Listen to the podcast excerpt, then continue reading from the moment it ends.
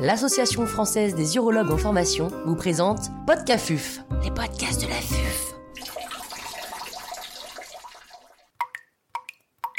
Quel bilan réaliser avant d'opérer mon patient d'une HBP Professeur Jean-Nicolas Cornu, chirurgien urologue au CHU de Rouen, nous fait part de son expertise. L'intervenant n'a pas reçu de financement.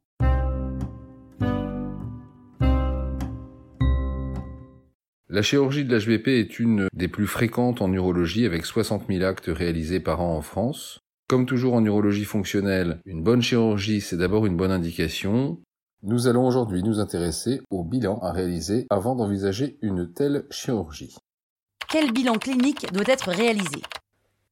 En préambule, on parle ici de symptômes du bas appareil urinaire et on s'apprête à opérer une prostate. Donc la problématique sous-jacente, c'est qu'il existe des étiologies multiples des symptômes du bas appareil urinaire et le bilan clinique, qui est le dernier rempart avant l'indication chirurgicale, il va consister à vérifier que les symptômes sont au moins en partie, euh, sinon en totalité, imputables à une obstruction sous-vésicale, c'est-à-dire qu'il existe un trouble de vidange. En d'autres termes, a priori, la chirurgie de l'HBP, c'est pas le traitement idéal pour euh, une hyperactivité vésicale ou isolée ou une nicturie isolée, ça a peu de chances de marcher. Donc il faut céder de questionnaires. Le plus simple, c'est d'utiliser l'IPSS qui est le plus répandu pour euh, identifier ces troubles de vidange. En cas de trouble mixte, le calendrier mixtionnel est indispensable. Il faut être sûr de la gêne du patient, car on s'embarque sur une chirurgie où il y a loin s'en faut pas 100% de réussite.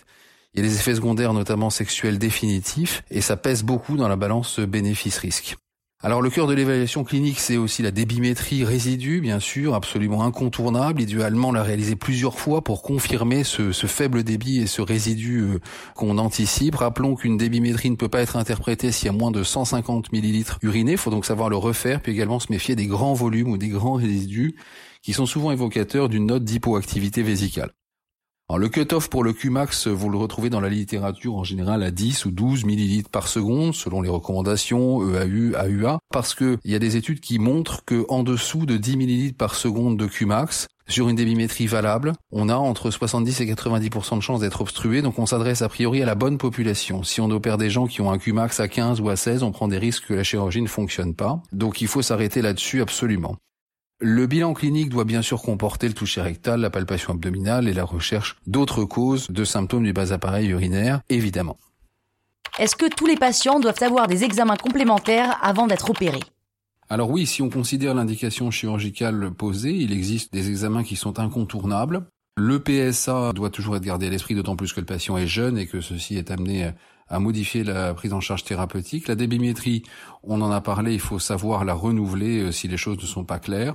L'examen phare en préopératoire, ce sera l'échographie de la prostate pour vérifier la taille de la glande. C'est recommandé de manière forte. Avant une procédure, ça permet de savoir vers quoi on s'embarque. Ça permet aussi de valider euh, certaines approches chirurgicales. Vous savez que certaines techniques sont validées seulement pour des prostates de petite taille, la résection monopolaire traditionnellement, mais aussi d'autres alternatives plus modernes.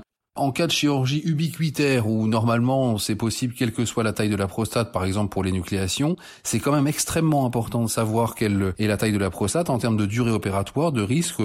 également en début d'activité, le cadre d'une compte d'apprentissage, on peut pas faire l'impasse sur l'évaluation du volume parce qu'opérer une prostate de 60 ml et une prostate de 150 ml, c'est pas la même chose. Sur ces échographies, vous voyez aussi parfois l'index de protrusion intravésicale de la prostate. Il y a beaucoup de papiers là-dessus, mais finalement c'est assez peu important en termes d'indication chirurgicale. L'échographie peut vous renseigner sur un lobe médian, elle recherche aussi des calculs associés. La question c'est la fibroscopie. Est-ce qu'une fibroscopie est indispensable avant une chirurgie prostatique? Alors probablement pas pour tous les patients, mais en cas de red flag ou en cas de modification récente des symptômes, un lobe médian peut être visualisé. C'est un vrai obstacle à certains traitements mini-invasifs et c'est plutôt dans ce cadre-là que c'est intéressant pour valider une approche mini-invasive avec conservation de l'éjaculation, type Urolift par exemple, la morphologie de la prostate est importante et donc on le fait de plus en plus. Et puis enfin, il y a les données de l'anesthésie. On opère des patients de plus en plus vieux, de plus en plus fragiles, et donc il y a un nombre incontournable d'examens à considérer chez ces patients-là, qui, d'après les études épidémiologiques, prennent en moyenne plus de 8 autres médicaments que ceux qui prennent pour la prostate pour 25% d'entre eux. Faut-il faire un bilan urodynamique à tout le monde? Et sinon, à quel patient?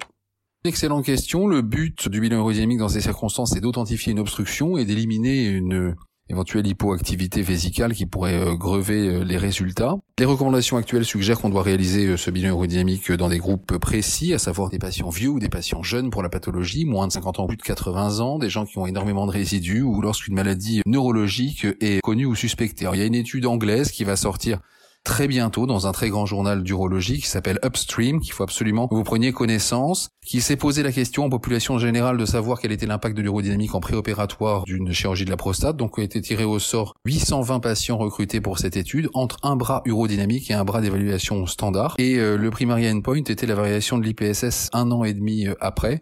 Et en key secondary endpoint, on a regardé si les patients avaient leur chirurgie ou non une fois le bilan urodynamique réalisé. Bien dans ces deux bras, il n'y avait pas de différence entre l'IPSS à un an et demi, il n'y avait pas non plus de différence sur la réalisation ou non de la chirurgie, et la non-infériorité a donc été euh, prouvée.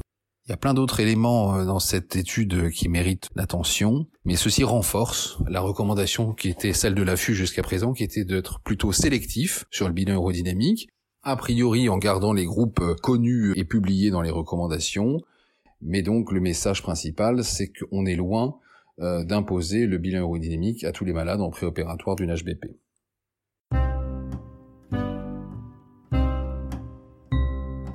Un grand merci au professeur Jean-Nicolas Cornu pour ses conseils précieux. C'était Podcafuf, les podcasts de